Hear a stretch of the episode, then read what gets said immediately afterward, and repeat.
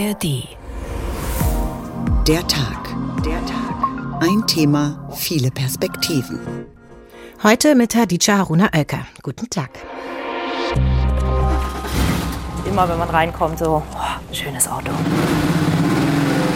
Insgesamt ist der EU-Automarkt 2023 um 13,9 Prozent gewachsen. Im Augenblick führt also die Statistik der Begehrlichkeiten Mercedes. Naja, der fährt wie Lottchen, also ist absolut zuverlässiges Auto. Traumhaft sicher in der Kurve. Der Fahrer hat Gas gegeben. Er rast teilweise mit 160 km/h durch die Innenstadt. Die Aggressivität ist sehr, sehr hoch. Sehen Sie sich mal die Wagen an. Vielleicht gefällt Ihnen davon einer. Fahren. Autofahren. Fahren Sie Auto? Und falls ja, wussten Sie, was dabei passiert im Kopf, also psychologisch? 125 Jahre ist es her, dass bei Opel das erste Fahrzeug vom Band ging. Und das Auto ist immer noch Trend, denn trotz aller Debatten um Klimakrise, hoher Benzinpreise und dem Ausbau des öffentlichen Nahverkehrs waren in Deutschland noch nie so viele Fahrzeuge zugelassen wie im vergangenen Jahr. Auch bei den jungen Menschen sind die Zahlen konstant hoch, obwohl Studien nahelegen, dass ihnen ein Auto eigentlich gar nicht mehr so viel bedeutet. Was steckt also hinter diesem Widerspruch und was setzt Autofahren noch in uns frei? Neben der Entspannung und einem Freiheitsgefühl im Positiven zählt aggressives Verhalten leider zu den negativen Seiten im Verkehr. Und die Tendenz zur Selbstüberschätzung und Risiko ist verbreitet. Was also macht das Autofahren mit uns und welche Rolle spielt dabei das immer größer werdende und zum Teil bedrohlich wirkende Design der Autos? Und was ist eigentlich mit der Frage, wie klimafreundlich wir in Zukunft fahren werden? Darum geht es heute. Alte Liebe rostet doch. Das Auto und wir. So heißt unsere Sendung Der Tag ein Thema, viele Perspektiven. Und Sie finden den Podcast wie immer in der ARD Audiothek. Willst du, oder musst du Auto fahren? Das fragt die Mobilitätsexpertin Katja Diel in ihrem Buch Autokorrektur. Ich habe es von Freunden vor längerer Zeit geschenkt bekommen und mich damals das erste Mal gefragt, warum ich eigentlich Auto fahre. Diel stellt eine gute Frage. Und ich gehe da jetzt nicht tiefer hinein. Sie für mich zu beantworten war aber ein wichtiger Reflexionsprozess. Ich fahre Auto, weil es manchmal sein muss, wenn es abends spät und weiter weg ist. Und ich fahre sicherlich bewusster Auto und wenn es geht, lieber mit der Bahn, und wenn wir uns noch einmal ein Auto kaufen, dann sollte es ein Elektroauto sein. Soweit so ehrlich. Und das war auch mein Kollege Stefan Büchler, der uns jetzt erzählt, welche Autos er gefahren ist und vor allem warum. Mit Blick auf meine Autos bin ich wohl Generation Golf. Mein erstes war nämlich so einer. Ende der 1980er Jahre war das und Fienchen war schon alt, als wir es kauften. Ja, ist ein bisschen albern, aber das Auto wurde damals auf den Namen Fienchen getauft. Von meiner Freundin, glaube ich, und nach dem Vorbild der schlauen Schnecke aus der Muppet Show. Ja, wir waren ja noch jung. Wir waren jung und brauchten das Auto. Für alles, was junge Leute in den 90ern so mit und im Auto gemacht haben. Zum Beispiel. Sex, ja, also zum Beispiel endlich ohne die Eltern in Urlaub fahren. Sowas. Mobil sein. Unabhängig und frei. Was heute klingt wie der platte Spruch aus der Autowerbung, war damals wichtig und vor allem noch gut machbar. Alte Karren waren billig zu haben, der Sprit war bezahlbar, Ersatzteile kamen vom Schrotthändler, das schlechte Gewissen wegen Abgasen, Umwelt und Klimaschäden, das kam erst viel später. Ich habe viel rumgeschraubt an Fienchen, es war ja alt, sein Blech dünn und der Rost sein Feind. Aber wir sind gefahren. Das erste Mal nach Frankreich ans Mittelmeer, immer begleitet von der unterdrückten Angst, es könne doch mal wieder der Auspuff runterfallen. Wahrscheinlich war es umso schöner, doch angekommen zu sein. Es war schon Herbst in Deutschland und wir hatten noch eine Woche Sonne da unten. Wie schön das war unvergessen und verknüpft mit der Blechkiste, die uns und unser Zelt runtergetragen hat. Im Auto war immer auch Musik und für den besseren Sound haben wir damals die Anlage gepimpt und dicke Lautsprecher in unsere Autos reingebastelt, bereit für die Mixtapes der 90er.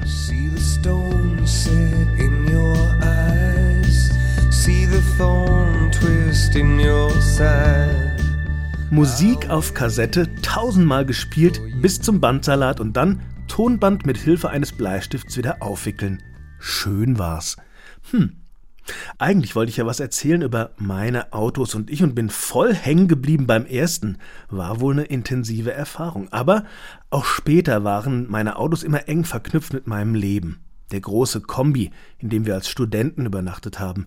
Der erste Neuwagen, als ich mal richtig Geld verdient habe.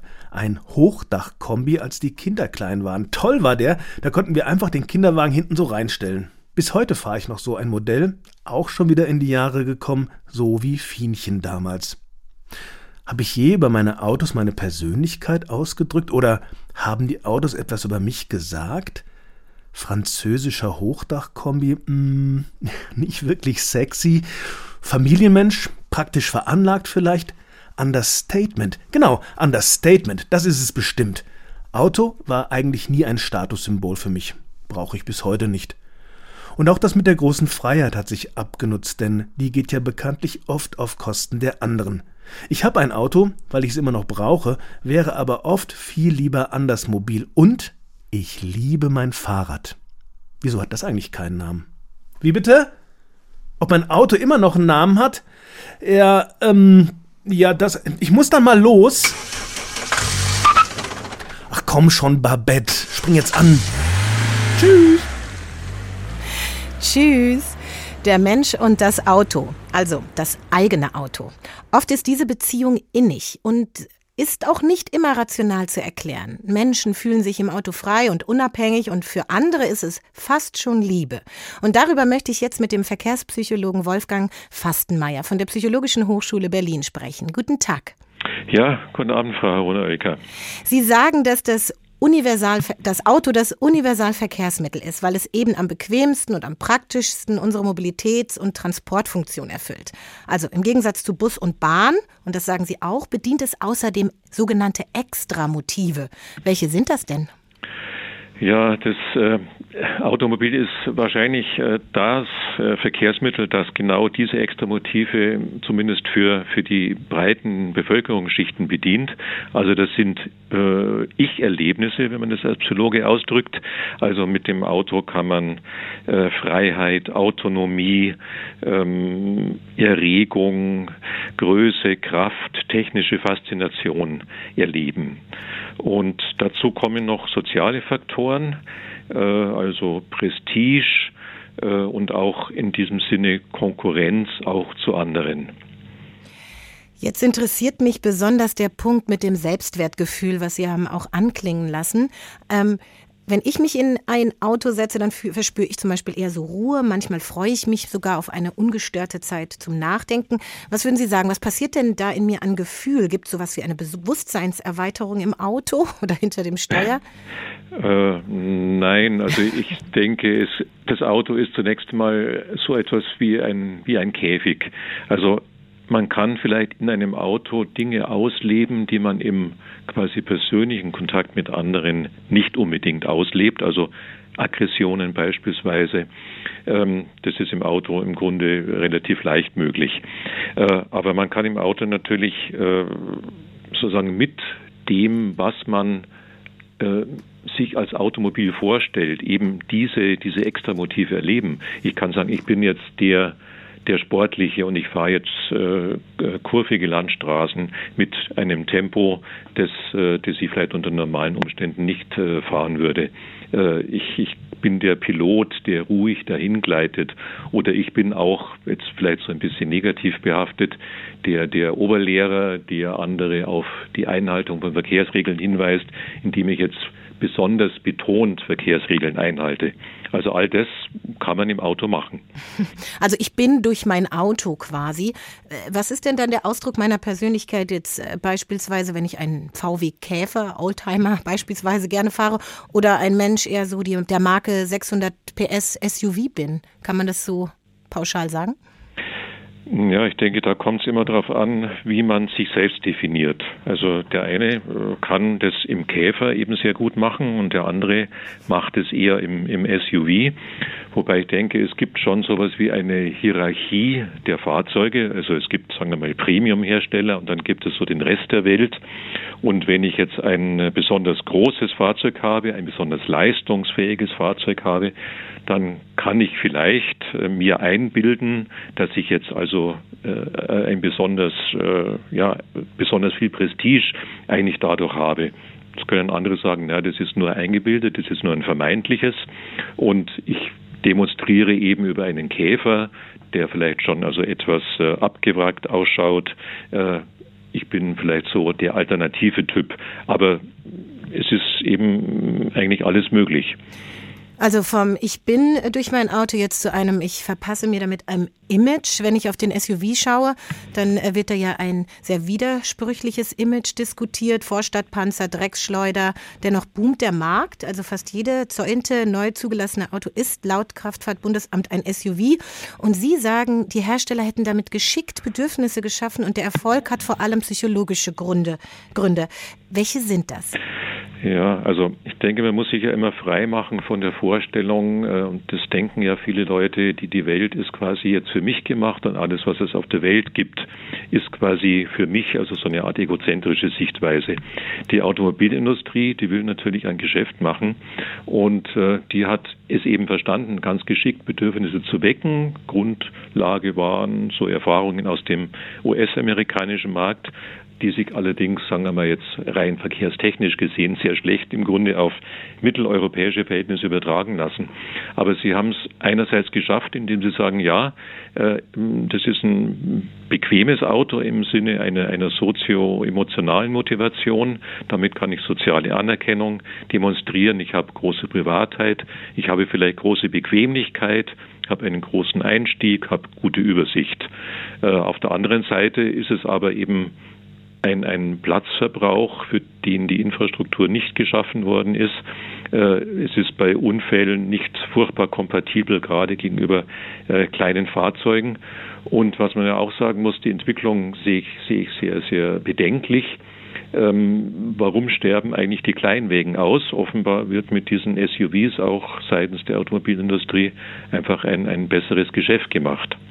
Über diesen Punkt werden wir noch sprechen. Und was mich aber dahingehend noch interessieren würde, würde, es gibt ja auch die Menschen, die kein Auto fahren, weil Sie sprachen ja auch über die Kritik, also oder, und das aus Gründen, weil sie es sich nicht leisten können oder weil sie es auch nicht wollen.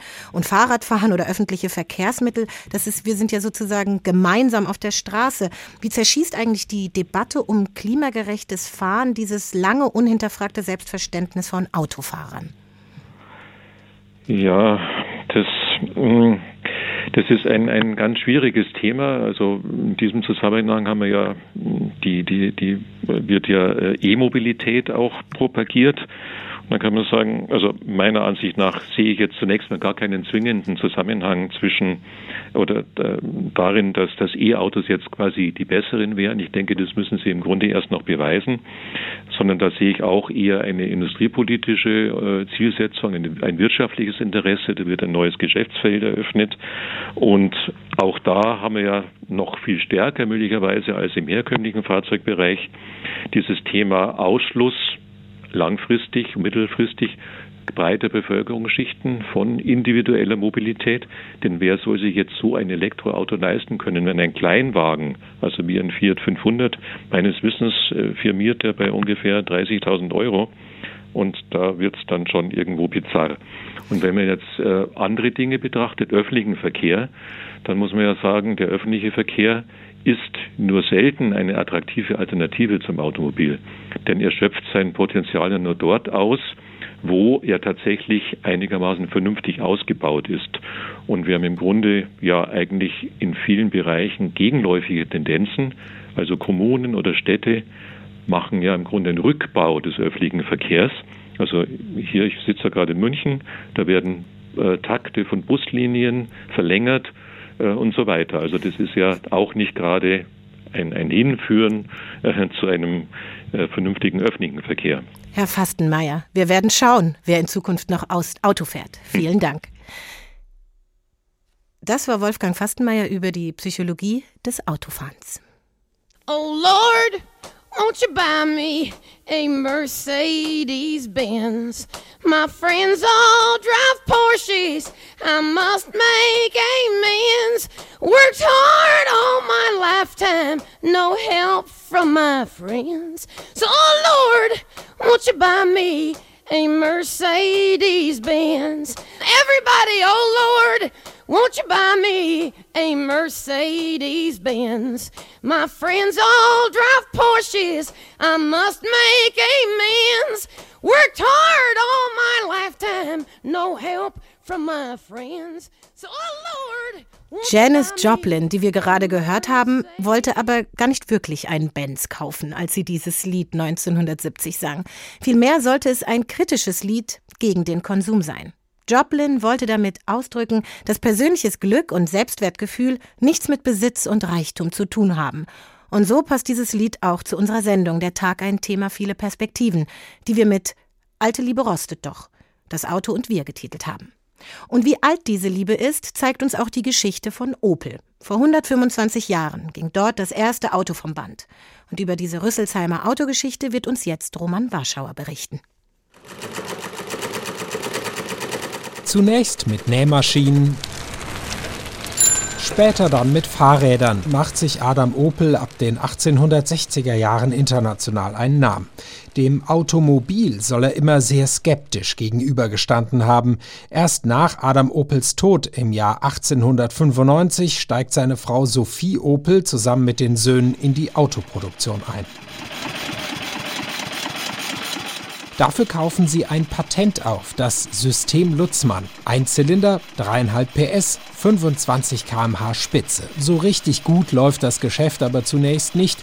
Die Autos sind nur für Reiche erschwinglich. Das ändert sich aber später, sagt Leif Rohwedder bei Opel zuständig für die Klassiksammlung.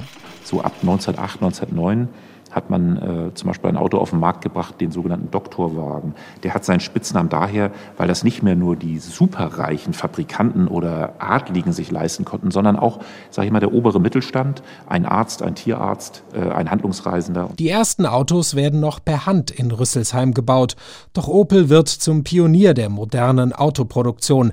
1923 wird die Fließbandproduktion eingeführt. Man hat alle bestehenden Fahrzeuge, äh, die im Sortiment waren, eingeführt eingestellt und hat alles auf die rationelle Fließbandproduktion umgestellt und dafür auch ein einziges Auto nur im Angebot genommen 1924. Das ist der bekannte Opel 4 PS Laubfrosch. Den kennt man vielleicht auch, hat man vielleicht schon mal von gehört. Das ist das erste deutsche Auto, was auf dem Fließband produziert wurde. Der zu Beginn nur in grün erhältliche Laubfrosch wird ein großer Erfolg. Klein, praktisch und zu erschwinglichen Preisen. Dank des Fließbands verfünffacht sich die Autoproduktion. In den Folgejahren wird Opel zum Marktführer. 1929 verkaufen die Opel-Söhne ihr Unternehmen an den US-Autobauer GM, auch wegen der aufziehenden Weltwirtschaftskrise. Nach dem Zweiten Weltkrieg kann Opel an alte Erfolge anknüpfen. Mit Autos wie dem Olympia, dem Rekord oder dem Kapitän ist man mindestens auf Augenhöhe mit Volkswagen. Und auch in den 70er Jahren gibt es Kultautos von Opel. Traumhaft sicher in der Kurve und stark. Die neue Manta-Formel von Opel. Einen Manta fahren. Ein herrliches Gefühl. Spätestens ab den 1990er Jahren kämpft Opel aber auch immer wieder mit Krisen, teilweise existenziellen. Die Geschichte von Opel, vor allem in der Neuzeit, ein Auf und Ab. Ja, und die Geschichte des Autos ist auch eine Geschichte der Innovation, des Fortschritts und Designs. So waren die ersten äh, Fahrzeuge darauf ausgerichtet, einfach funktional zu sein, den Menschen von A nach B zu bringen und wurde im Laufe der Zeit wurde das Auto immer komplexer und aufwendiger. Und darüber spreche ich jetzt mit Paolo Tominelli, Professor für Designkonzepte an der Köln International School of Design. Hallo. Guten Abend. Hallo, vor 125 Jahren ging der erste Opel vom Band, haben wir gerade gehört. Sind deutsche Autos immer noch weltweit so beliebt wie früher? Das kann man gewiss äh, noch so sagen und ich betone das noch. Immerhin kommen die Motoren aus Deutschland. Ottomotor, Dieselmotor, sogar den Wankelmotor äh, gibt es noch vereinzelt. Und äh, mit dieser Motorentradition ist die deutsche Automobilindustrie eng verknüpft und sie genießt weltweit noch einen sehr hohen Ruf. Sie betonen das noch. Ich äh, gehe jetzt mal nicht weiter darauf ein, vielleicht kommen wir später noch dazu, aber schauen wir kurz mal auf die unterschiedlichen Epochen des Autodesigns. Schauen wir konkret nach 45, also Beginn der Massenproduktion. Was wurden denn damals für Autos gefahren und was ist heute angesagt? Ja, also erstmal formell muss man äh, wahrnehmen, dass das Automobil ein Stahlprodukt, also es entwickelt sich auch ein wenig mit der Technologie. Man begann nach dem Krieg Autos aus Stahl zu pressen, also ganze Formen, und sie waren eher rund denn die äh, Technik war nicht so ausgereift. Und so gab es Käfer und Knutschkugel, die uns sehr sympathisch zuschauten oder gar zulachten. Äh, dann kam eine Phase der Linien, Lines nenne ich sie in meiner Nomenklatur der Entwicklung des Automobildesigns. Da wollten die Autos flach ausgestreckt, fast wie ein Hochhaus äh, auf Räder, aber senkrecht stehen. Ähm, die typischen Formen der Stufenheck-Limousinen, wie man sie vielleicht noch von der neuen Klasse von BMW oder auch der klassischen Mercedes-Limousine kennt. Ähm, die nächste Stufe wurde praktischer, vielleicht sogar intelligenter. Die Autos wurden zum Boxen. Sie wurden kompakter, zum Teil auch leicht höher, aber man denke an den Golf, äh, eine Erfindung der Mitte 70er Jahre des letzten Jahrhunderts und das Ganze entwickelte sich weiter in die Espace oder Touran, diese sehr vernünftige, aber durchaus auch sympathische Familienautos. Und dann zum Ende des Jahrtausends oder zum Beginn des neuen Jahrhunderts, wie man das sehen will, begann eine Transformation des Automobils hin zu einer Personifizierung, eine Charakterisierung. Also diese Boxen äh, bekamen Muskeln und Falten und äh, Charakterzüge, die sie eigentlich zu Körpern machten.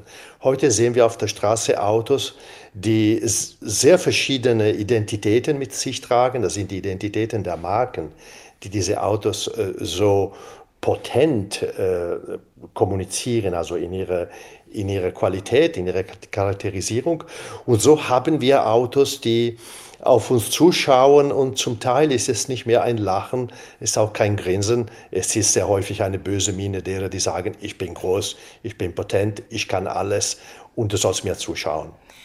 Das ist ein interessanter Punkt. Wir haben eben mit dem Verkehrspsychologen Herrn Fastenmeier darüber gesprochen, inwiefern Autos äh, eine Identifikationsmöglichkeit bieten. Und die haben Sie gerade beschrieben in der Entwicklung und sagen jetzt, die Autos schauen uns eher böse an, manchmal aggressiv. Also wenn man die Schnauze vorne betrachtet. Ist das unser neues Lebensgefühl? Ist das das, was Kunden möchten?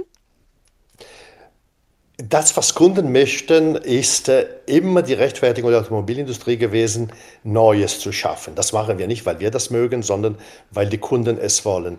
Ich kann mir nicht vorstellen, dass äh, Kunden aggressive Autos haben wollen. In der Realität ist es allerdings so, dass man kauft Reize benötigt. Die Kaufreize sind einerseits sehr traurig geworden in den letzten Jahren. Man hat uns erklärt, dass wir neue Autos brauchen, weil sie äh, weniger Luftverschmutzung verursachen sollten. Also die Katalysatoren und die Euro 1, 2, 3, jetzt sind wir bei 7 und dann kommt 8. Und dann natürlich auch die Sicherheit. Nichts gegen die Sicherheit, ob aktiv oder passiv. Also man stelle sich vor, heute macht mehr als ein Drittel des Wertes eines neuen Wagens die Sicherheitsausstattung. Warnassistenten, Blinkassistenten, Parkassistenten, Bremsassistenten. Und äh, das Ganze ist weniger sexy. Dafür braucht das Automobil also eine, wie könnte man sagen, eine kosmetische Behandlung. Also man muss diese Autos auch unglaublich spannend und attraktiv und äh, fältig und vielfältig machen. Und da kommt die Aggressivität nicht umhin, weil man will natürlich schnell und potent und ähm, wenn nicht aggressiv, zumindest fähig, so ziemlich jedes Hindernis zu bewältigen, das die Straße, sei es jetzt die Stadt oder eine Landschaft, uns entgegensetzt. Ist das auch der Grund, warum Kleinwägen immer mehr aussehen wie große Limousinen, wenn man von vorne schaut, weil alles so auf groß und sicher und schwer gemacht wird? Das ist eine sehr interessante Frage und auch eine ziemlich einfach zu beantwortende. Äh, der Kleinwagen existiert nicht mehr. Es ist ähm, maßgebend für die Kategorisierung der Autos nicht so sehr die Länge, sondern die Stirnfläche. Wenn man jetzt ein Auto äh, wie eine Salamischeibe schneidet und das Auto genau von vorne anschaut, hat man natürlich ein Verhältnis zwischen Breite und Höhe. Ein Kleinwagen von heute, äh, ein Opel Corsa oder ein Ford Fiesta oder also egal was, hat ungefähr dieselbe Stirnfläche einer S-Klasse der 90er Jahre. Das heißt, das, was uns als Kleinwagen angeboten wird, ist kein Kleinwagen mehr. Das ist die erste Betrachtung. Die zweite Betrachtung ist, wenn schon so etwas passiert, dass es für die Industrie eigentlich keinen Unterschied mehr gibt zwischen der Fertigung eines eher kleineren und eines eher größeren Wagens gibt, dann lohnt es sich wohl, den größeren zu verkaufen, weil es teurer ist.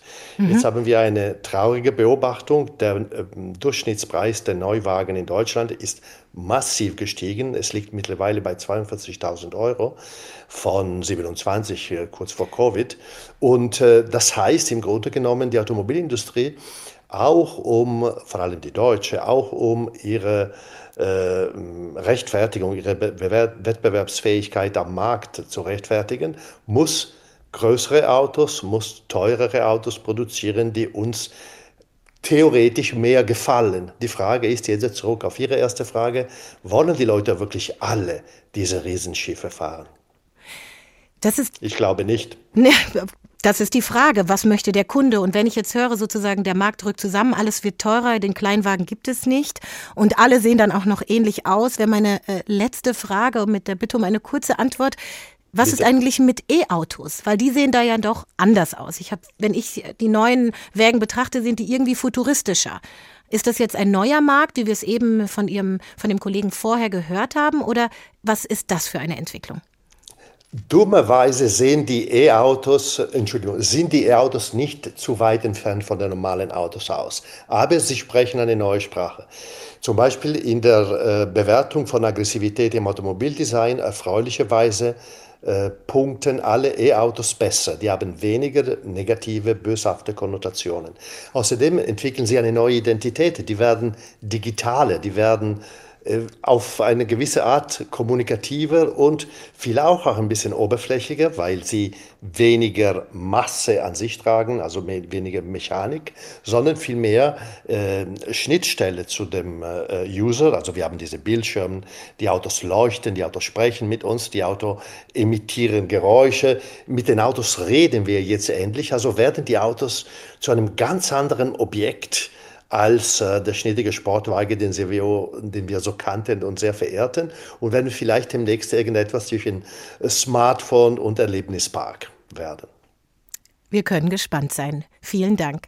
Das war Paolo Tominelli über Autos, Design und, wie wir gehört haben, über ihren Charakter.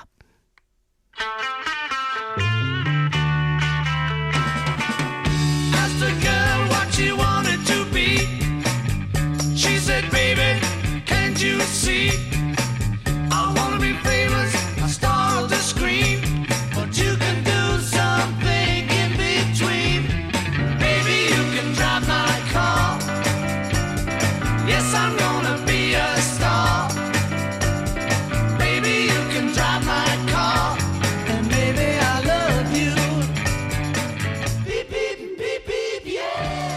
Drive My Car von den Beatles. Denn ums Autofahren geht es heute. Alte Liebe rostet doch. Das Auto und wir, so heißt unsere Sendung Der Tag, ein Thema, viele Perspektiven. Auch weil vor 125 Jahren der erste Opel vom Band ging. Für den HR ein Anlass für einen Themenschwerpunkt in der Hessenschau. Von der Geschichte des Automobilbauers haben wir bereits gehört. Zeit, jetzt auf den Opel Kult zu schauen.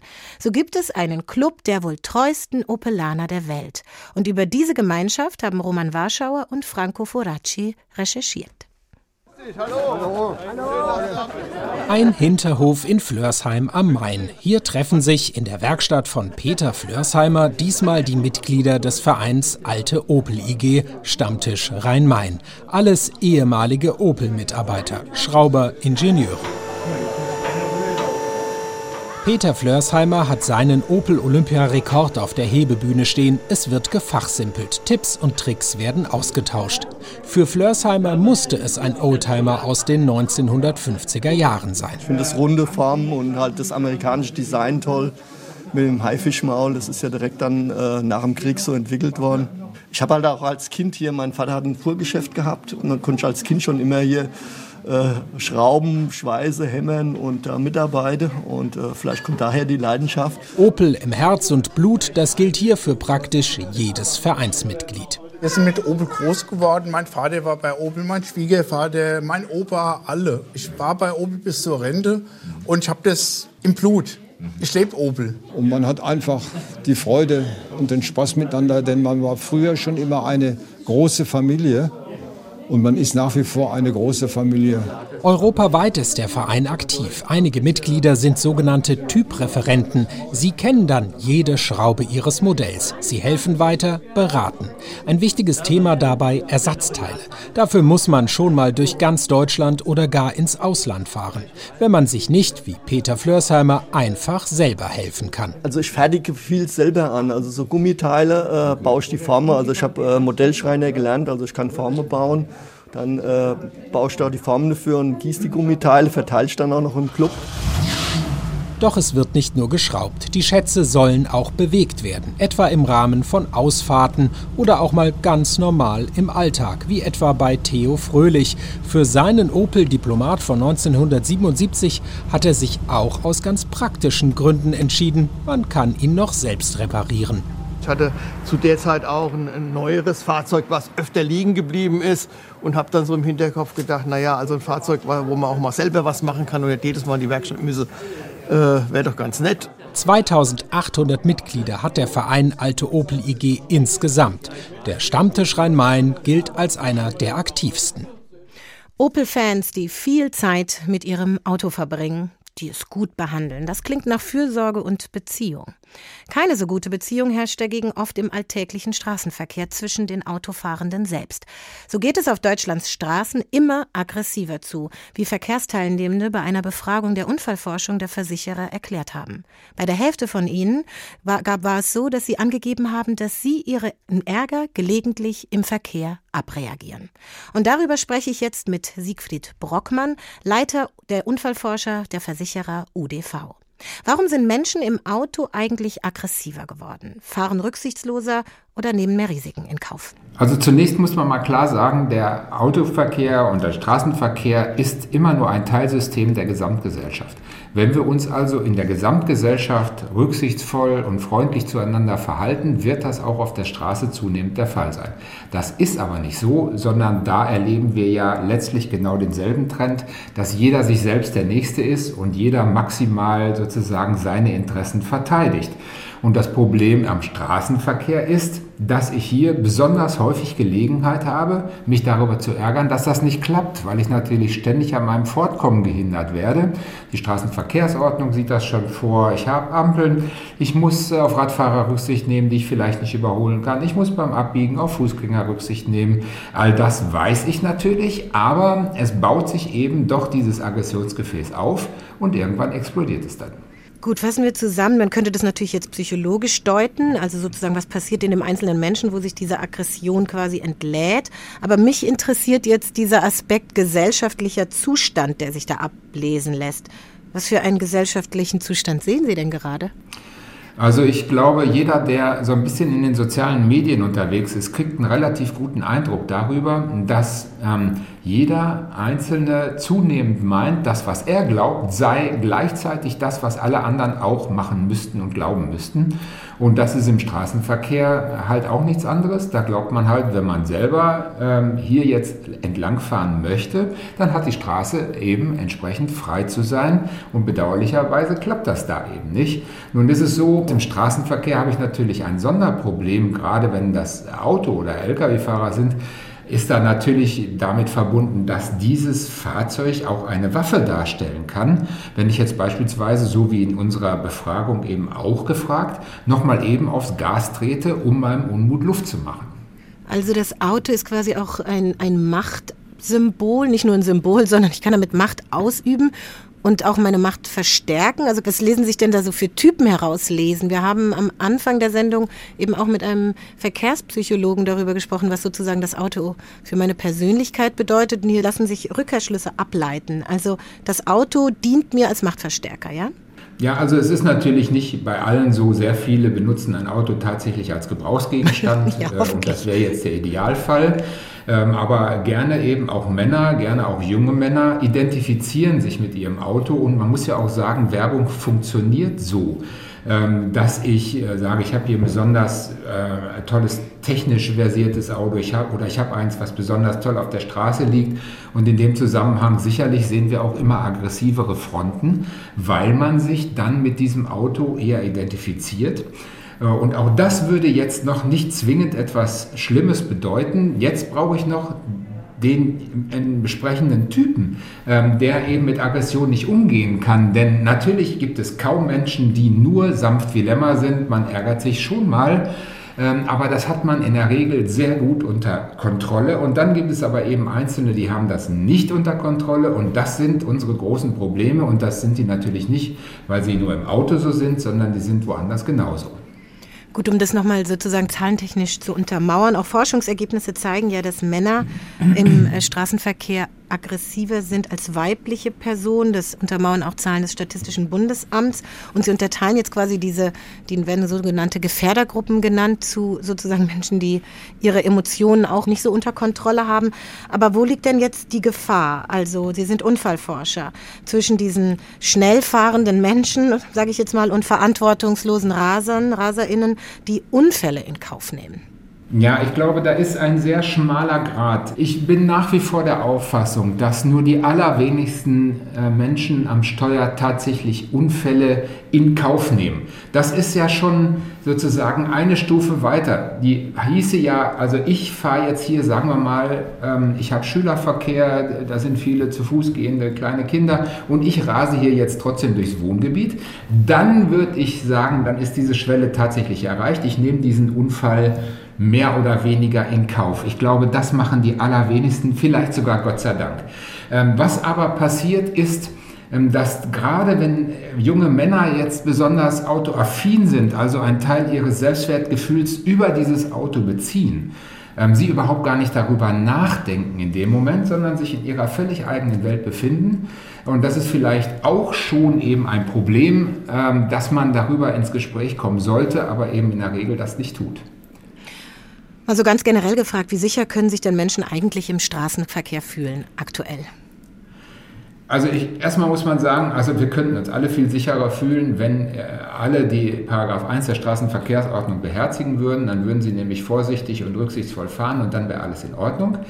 Ähm, das ist aber nicht so. Äh, erstaunlicherweise haben in unserer Befragung ja mehr als 50 Prozent der Leute gesagt, dass sie sich eigentlich sicher oder sehr sicher fühlen. Aus meiner Sicht, aber vielleicht ist das auch als Unfallforscher eine, eine äh, schräge Wahrnehmung, ist das durchaus nicht so, dass wir uns verkehrssicher fühlen können, weil eben zu viele Einflussfaktoren dann dazu führen, dass man doch arg gefährdet ist. Und das heißt, also ich kann jetzt doch nicht nur auf andere schauen, wie die sich verhalten, sondern es ist, wie es ist. Ich muss auch eben dafür sorgen, dass ich selber sicher bin und dazu gehört sehr viel vorausschauendes Verhalten und im Zweifel eben auch selber zurückziehen. Ah ja. Ähm, und es gibt ja auch viele Maßnahmen, Forderungen stehen im Raum, um, diesen, um die Sicherheit im Straßenverkehr zu gewährleisten. Also ich denke an so Dinge wie Null-Promille-Regelung, äh, um also mit Blick auf Alkoholkonsum, aber auch so strengere Geschwindigkeitsbeschränkungen, Tempolimit. Das sind ja alles äh, Debatten, die immer wieder geführt werden. Wie nehmen Sie denn dieses Thema wahr, also was das Autofahren angeht aktuell? Also ich glaube, man muss hier doch zweiteilen. Das eine ist, dass wir im einen oder anderen Fall durchaus schärfere gesetzliche Regelungen bräuchten. Das Tempolimit ist eins, wo man sagt, ja, also auf Dauer kann das nicht so bleiben, dass man mit beliebig großen Geschwindigkeiten zum Beispiel auf der Autobahn unterwegs ist, aber auch auf der Landstraße haben wir ja das Problem. Aber das ist nur ein Teil der Wahrheit. Der größere Teil besteht darin, dass das, was ich schon habe, natürlich auch durchgesetzt werden muss. Und daran hapert es eigentlich im Moment viel mehr, weil da habe ich diese Zweiteilung zwischen einerseits vergleichsweise geringen Bußgeldern in Deutschland, wenn man das mal mit dem Ausland um uns herum vergleicht, und gleichzeitig einer vergleichsweise geringen Kontrolldichte. Das bedeutet, selbst wenn ich ein hohes Bußgeld hätte und das verändere, weiß man immer noch, naja, die Wahrscheinlichkeit, dass ich ertappt werde, ist vergleichsweise gering. Äh, sehr, sehr viele, fast die Hälfte aller Autofahrer in unserer Befragung hat ja gesagt, in den letzten fünf Jahren bin ich nicht kontrolliert worden und ich gehe mal davon aus, dass das auch der Alltagserfahrung der meisten Menschen entspricht. Das heißt, wenn ich nicht kontrolliert werde, dann mache ich es auch. Nicht jeder, Gott sei Dank, ist so gestrickt, aber es gibt halt, äh, sagen wir mal, unsere Klientel, die wir hier besonders meinen und die einen Großteil der Probleme verursacht, wäre genauso gestrickt, wenn ich nicht damit erwischt werde, dann mache ich es auch. Klassischer Fall dafür ist der Handy, sogenannte Handyverstoß, der vergleichsweise selten geahndet wird. Äh, ist klar, weil man muss das ja äh, konkret sehen, was dort im Auto passiert. Und was sehen wir um uns herum, dass so ziemlich jeder, auch ohne Freisprecheinrichtung, mit dem Ding dann hantiert im Auto. Vielen Dank. Das war der Unfallforscher Siegfried Brockmann. Heute ist der herrlichste Tag auf der Welt. Georg ist glücklich wie nie. Er streichelt liebevoll und stolz geschwellt seine neuen SUV. Früher ging Georg zum Joggen oft raus, versuchte sich gar am Florett. Sportlich sieht er heute gar nicht mehr aus, das macht sein Wagen nun wett.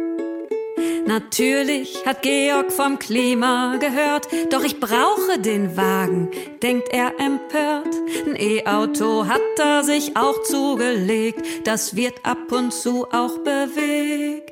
Doch die Wildledersitze findet er spitze, während er pfeift und lacht, putzt er jede Ritze der Ledersitze, weil er's so gerne macht. Dann setzt er sich drauf und juchzt aus Übermut. Im Wagen riecht es so gut. Und passend dazu sang uns gerade die Kabarettistin Sarah Hackenberg ein Lied über eine Autobeziehung. Passend zu unserer Sendung Der Tag ein Thema, viele Perspektiven mit dem Titel Alte, Alte Liebe rostet doch, das Auto und wir. Diese Beziehung zwischen dem Auto und uns ist übrigens auch ein guter Stoff, um Filme zu machen. Und welche es schon alle über das Auto gegeben hat, das weiß mein Kollege Thorsten Schweinhardt. Sehen Sie sich mal die Wagen an, vielleicht gefällt Ihnen davon einer. Es gibt Autos, die braucht man nur kurz zu sehen und sofort sind die Erinnerungen wieder da. Eine Filmszene wird lebendig, Musik und Figuren tauchen auf, das Auto erschafft eine ganz eigene Welt. Längst haben sich viele Autos aus Kinofilmen und Fernsehserien in unser kollektives Gedächtnis gefahren. Ich persönlich habe mir als Kind ja immer dieses Auto gewünscht. Knight Rider. Ein Mann und sein Auto kämpfen gegen das Unrecht. Kit, das sprechende Wunderauto aus den 80ern. Michael Knight, gespielt von David Hasselhoff, ging in der Serie Knight Rider seit 1981 auf Gangsterjagd. Immer an seiner Seite der schwarze Pontiac Firebird Trans M mit künstlicher Intelligenz. Kit ist praktisch unzerstörbar, kann eigenständig fahren, Hubschrauber aus der Luft holen und über jedes Hindernis springen per Turbo Boost. Michael, die haben direkt vor uns eine Straßensperre aufgebaut. Hey Kit, bitte ganz sanft. Wir haben eine Bombe im Auto.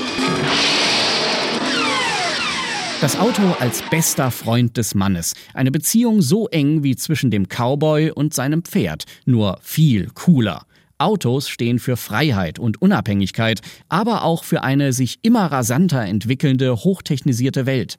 Gewöhnliche Pkw werden in Filmen gerne mittels technischer Spielereien zu Autos mit wahren Superkräften hochgerüstet. In den Wagen von Geheimagent James Bond steckt schon mal ein ganzes Raketenarsenal im Handschuhfach. Passen Sie bitte ganz genau auf, 007. Ach ja? Neues Modell? Noch mehr Spielzeug? Auf diese Weise lässt sich aus einem herkömmlichen DeLorean sogar eine Zeitmaschine basteln. Alles, was man braucht, ist ein Atomreaktor im Auto und der Fluxkompensator. Archie, du musst mit mir zurückkommen. Wohin? Zurück in die Zukunft. Der erste Film, in dem kein Mensch, sondern ein Auto die Hauptrolle spielte, kam im Jahr 1968 in die Kinos. Im Mittelpunkt stand nein, kein Ferrari, kein Porsche, stattdessen ein kugeliges Wirtschaftswunderauto aus dem Hause Volkswagen. Herbie, der tolle Käfer, wurde zum ersten Superstar auf vier Rädern und bescherte dem Disney-Konzern einen seiner größten Spielfilmerfolge. Das Auto mit der weißen Kugelkarosse, dem blauroten Streifen und der Nummer 53 auf der Kühlerhaube brummte bisher noch durch vier weitere Fortsetzungen. Autos haben auch viel komisches Potenzial, nicht zuletzt, weil sie immer auch ein Stück Zeitgeschichte abbilden. So wie Schorsch, der himmelblaue Trabant aus der Ost-West-Komödie Go Trabi Go von 1991. Darin macht sich Deutschlehrer Udo Strutz kurz nach der Wiedervereinigung auf die Reise von Bitterfeld nach Neapel. Dabei sorgt Trabi Schorsch immer wieder für Aufregung. Er rollt eine römische Treppe runter, wird mit allerlei Westersatzteilen bunt aufgepeppt und endet nach einem Klippensturz als Cabrio. Das ist mein Auto! Das Auto eines Filmhelden ist Symbol seines Egos und Ausdruck seines Lebensstils, wobei das nicht immer angenehm ist. Trabi-Fahrer Udo muss sich am laufenden Band Witze über seine knatternde, stinkende Rennpappe anhören.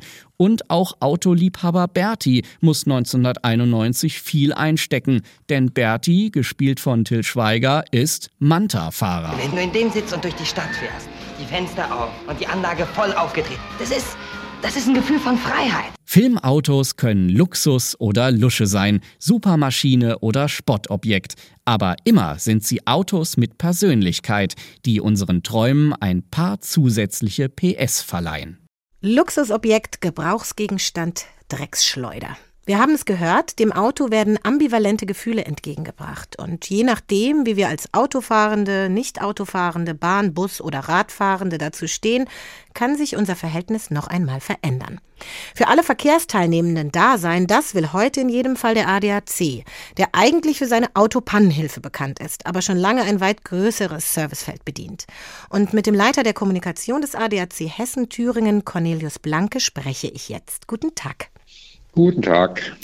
Der ADAC hat ja inzwischen mehr Mitglieder als die katholische Kirche. Also ich habe geschaut, Ihr Club meldete im Mai vergangenen Jahres mehr als 21,4 Millionen Mitglieder und die katholische Kirche rutschte Ende Juni auf 20,9 Millionen. Was sagen Sie denn? Was macht denn den Glauben ans Auto in Deutschland aus? Die Mobilität. Wir leben in einer Mobilitätsgesellschaft. Die Leute wollen mobil sein. Das bezieht sich nicht nur auf das Auto, sondern es bezieht sich eben auch auf andere Fortbewegungsmittel. Wir sind also für unsere Mitglieder und für die Menschen da, die sich mobil bewegen wollen, mit dem Auto, mit dem Motorrad, mit öffentlichen Verkehrsmitteln oder auch anderen. Also für alle Verkehrsteilnehmer. Unsere Mitglieder sind auch ein wunderbarer Durchschnitt durch die gesamte Gesellschaft und die mobil bleiben, in der Stadt wie auf dem Land. Vorhin haben wir schon in der Sendung gehört, dass sozusagen der Autoverkehr ein Bild unserer Gesellschaft darstellt, also wie wir uns darin verhalten. Sie sagen, wir sind eine Mobilitätsgesellschaft. Also wir haben, wir identifizieren uns schon stark mit dem Auto, oder? Ja, Auto oder Fortbewegung, Mobilität bedeutet ja auch Freiheit, Individualismus und da spielt das Auto oder das jeweilige Fortbewegungsmittel auf jeden Fall eine große Rolle. Bei Jungen, bei Alten, mit dem Oldtimer, mit dem Stromer, bei ganz neuen Autos, bunt gemischt. Ich würde gerne auf die Entwicklung schauen. Wir haben am Anfang der Sendung über die Psychologie gesprochen, also Autofahrtypen. Wir haben aber auch über Herstellerzwänge gesprochen und den Straßenverkehr an sich. Und ausgehend davon, dass 2023 so viele Autos zugelassen wurden wie nie zuvor, was sagt uns denn die Entwicklung über unsere Mobilitätsgesellschaft?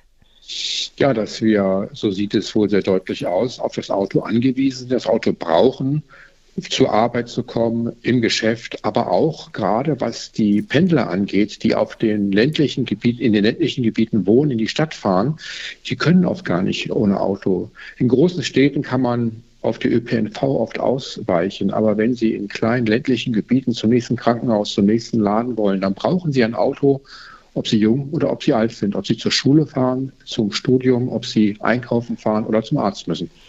Okay, aber das ist, was Sie jetzt ansprechen, ja eher so ein Mobilitätszwang, ein Autozwang, wenn ich keine Wahl habe, mich fortzubewegen, außer mit dem Auto, weil es kein ÖPNV gibt, dann muss ich Auto fahren.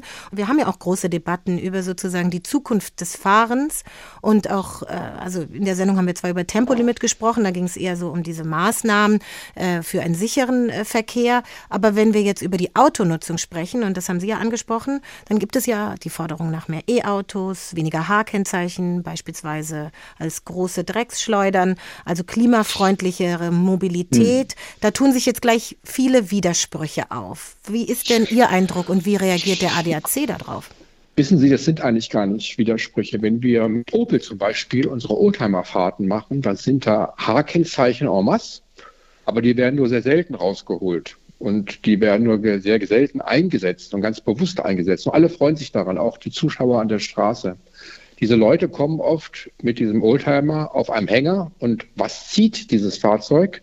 Ein Stromer. Das heißt, diese, das Interesse an, an Modernem, was beim Oldtimer vor 70, 50, 40 Jahren war, überträgt sich auch auf heute und wir begleiten unsere Mitglieder beim Thema E-Mobilität ganz, ganz stark. Wir haben da viele Angebote. Wir geben da viele Ratschläge. Die Leute rufen uns an und sagen, was soll ich kaufen? Hybrid, oder einen Verbrenner noch oder einen Stromer. Wir haben selbst unseren eigenen Fuhrpark, der besteht zu 90 Prozent aus Stromern, um auch einfach das Ganze zu üben. Also wir sind da wirklich ganz, ganz weit voran und gucken auch in die Zukunft mit Stromern, wo immer es möglich ist. Und da nicht nur auf den Stromer selbst, sondern auf Wallboxen, auf äh, Ladekarten, auf das gesamte Paket, um unser Mitglied eben auch Full Service anzubieten und um das Thema auch in die Medien, in die Öffentlichkeit zu kriegen, dann ist ein wichtiges, ein spannendes, ein vorausschauendes Thema.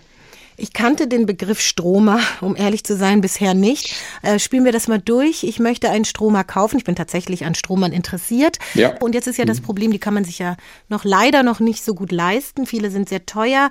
Das sind wahrscheinlich alles Fragen, mit denen Sie auch konfrontiert sind. Wie sieht denn so eine Beratung aus, wenn ich umsteigen will? Was, würden, was sind ja. so Ihre Punkte?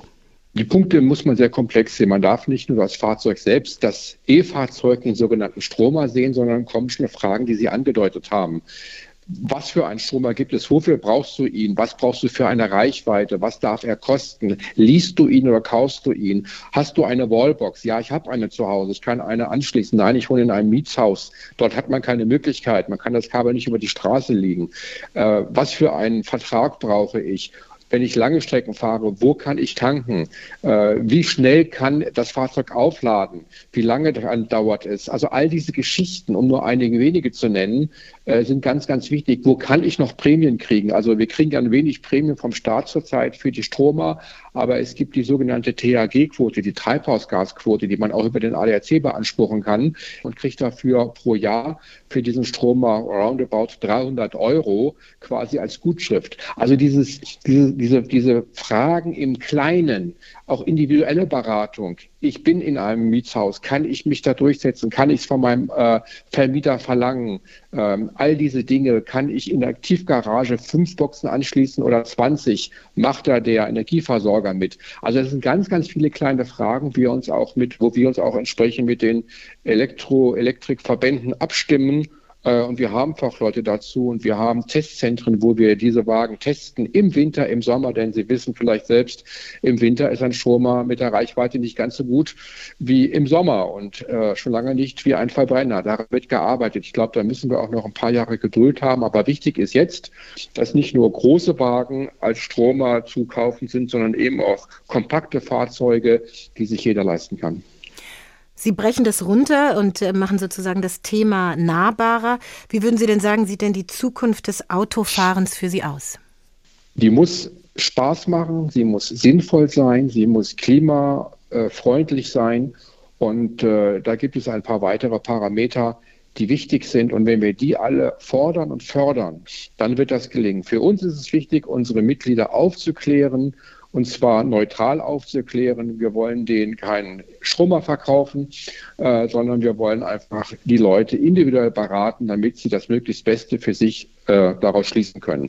Das ist bestenfalls ein Stromer, muss es aber nicht zwingend sein. Vielen Dank.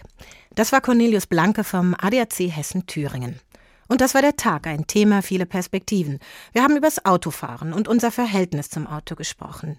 Darüber, wie sich die Form von Fahrzeugen so sehr verändert hat, dass sie einem sogar Angst machen können. Es ging um unsere Einstellung zur Mobilität, bei der es um mehr geht, als von A nach B zu kommen, sondern auch um die Frage, wie klimafreundlich die Leidenschaft des Fahrens in Zukunft sein kann.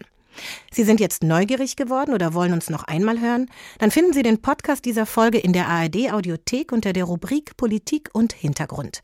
Dort finden Sie auch andere spannende Podcasts, zum Beispiel der Quarks Daily, dein täglicher Wissenspodcast und die Folge Warum macht der Straßenverkehr uns so aggressiv? Wenn Sie wissen möchten, womit wir uns bei der Tag als nächstes beschäftigen, abonnieren Sie gerne unseren Newsletter über hr2.de oder hrinforadio.de. Schreiben Sie uns gerne Ihre Fragen und Anregungen. Ich heiße Hadija Haruna, wünsche Ihnen eine gute Zeit. Bis bald. Der Tag. Der Tag. Ein Thema, viele Perspektiven.